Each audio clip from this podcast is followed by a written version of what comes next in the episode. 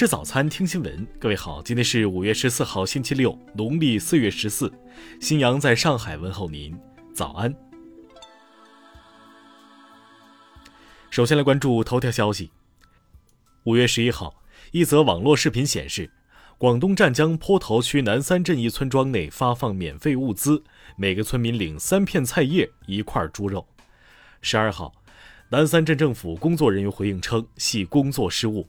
这批物资本来是优先发放给村内的无保户弱势群体，但是事发村庄工作人员误解政策，以为发放给全体村民。有关部门了解情况后，立即到现场疏散了群众，对场地进行了消杀。该工作人员表示，疫情期间，镇内一直有在努力协调物资问题，有村长组织团购，保障基本生活。镇政府工作人员也是凌晨三四点就开始工作了。听新闻早餐知天下大事。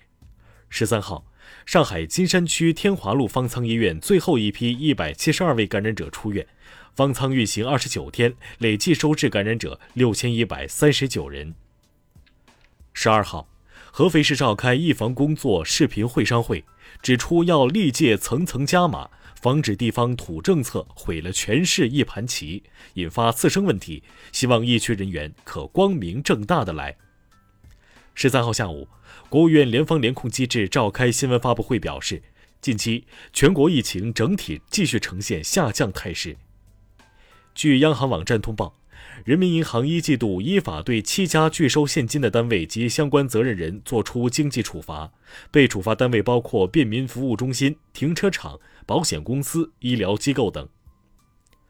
十三号，国务院办公室公布通知，指导用人单位根据工作岗位实际合理确定入职体检项目，不得违法违规开展乙肝、孕检等检测。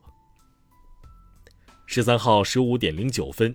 双曲线一号第四发民营商业运载火箭在我国酒泉卫星发射中心点火升空，火箭飞行异常，发射任务失利，具体原因正在进一步分析排查。十一号下午，庆阳市出现了雷阵雨天气过程，局地伴有冰雹、短时强降雨、阵性大风，引发风暴灾害，导致六点八万人不同程度受灾。近期。山东、安徽、河南大量地区出现的收割青小麦转饲料事件引起广泛关注，多地农村农业局紧急排查，并提醒卖农莫被蝇头小利蒙蔽。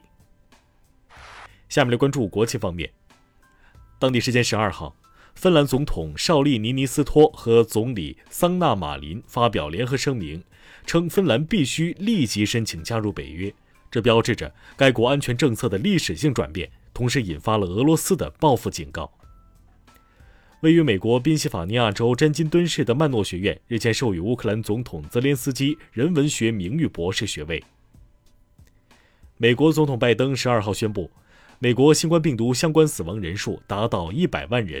根据联邦数据，美国新冠死亡数据呈族裔间差异。其中，非洲裔、亚裔、拉丁裔和美洲原住民因新冠死亡的可能性是白人的一到两倍。十三号，日本广岛县政府表示，感染性更强的奥密克戎新变种 BA.2 亚型毒株已几乎完全取代 BA.1 亚型毒株，成为广岛县内现在主流传播的新冠毒株。印度南部的喀拉拉邦近日出现番茄流感疫情。目前已有超过八十名不满五岁的儿童感染。朝鲜十三号消息称，早已预见防疫的长期性，在组织机构、物质保障和科学技术方面采取一贯应对措施，以充分具备加强防疫的能力，独立防疫体系更加完善。当地时间十二号，七国集团在德国北部的万格尔斯举行为期三天的外交部长会议，重点讨论乌克兰局势。日本东京都知事小池百合子十三号在记者会上称，受新冠疫情影响，向中国归还人气大熊猫香香的日期将延至二零二二年十二月十三日。下面来关注社会民生。十三号举行的上海市疫情防控工作新闻发布会上介绍，上海市企业复工面不断扩大，重点产业链有序复工。日前，河北省高邑县杨女士抽中的尾号六六六六车牌不翼而飞。对此，高邑县公安局通报称，已为杨女士办理车牌补办手续，并对此事展开调查。十三号，有网友发现，因与马斯克长得十分相似的中国版马斯克的社交账号已被禁言，其视频被质疑采用 AI 换脸技术。十一号，广东省各地普降大雨，大雨对电网设备造成了一定影响。截至五月十二号十二点，南方电网广东电网公司受影响的十点一万用户，超八成已恢复用电。十三号。浙江舟山市发布通知，明确符合条件的二孩、三孩家庭的住房公积金贷款额度，在最高六十万的基础上上浮百分之二十。下面来关注文化体育。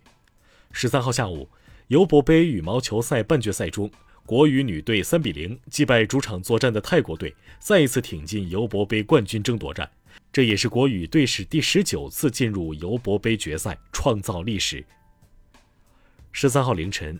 汤姆斯杯羽毛球赛八强战在泰国曼谷上演，小将领衔的国羽男队最终零比三不敌印尼队，无缘半决赛。近日，梅西成为了沙特的旅游大使，遭到一些国际组织批评，称其拿了钱后去美化这个国家。受疫情影响，中国电竞队 RNG 在国内远程参加韩国釜山英雄联盟2022季中冠军赛，三场比赛 RNG 均取得胜利。十三号，英雄联盟赛事官方以比赛日志中呈现的延迟为由，发布重赛声明。以上就是今天新闻早餐的全部内容。如果您觉得节目不错，请点击再看按钮。咱们明天不见不散。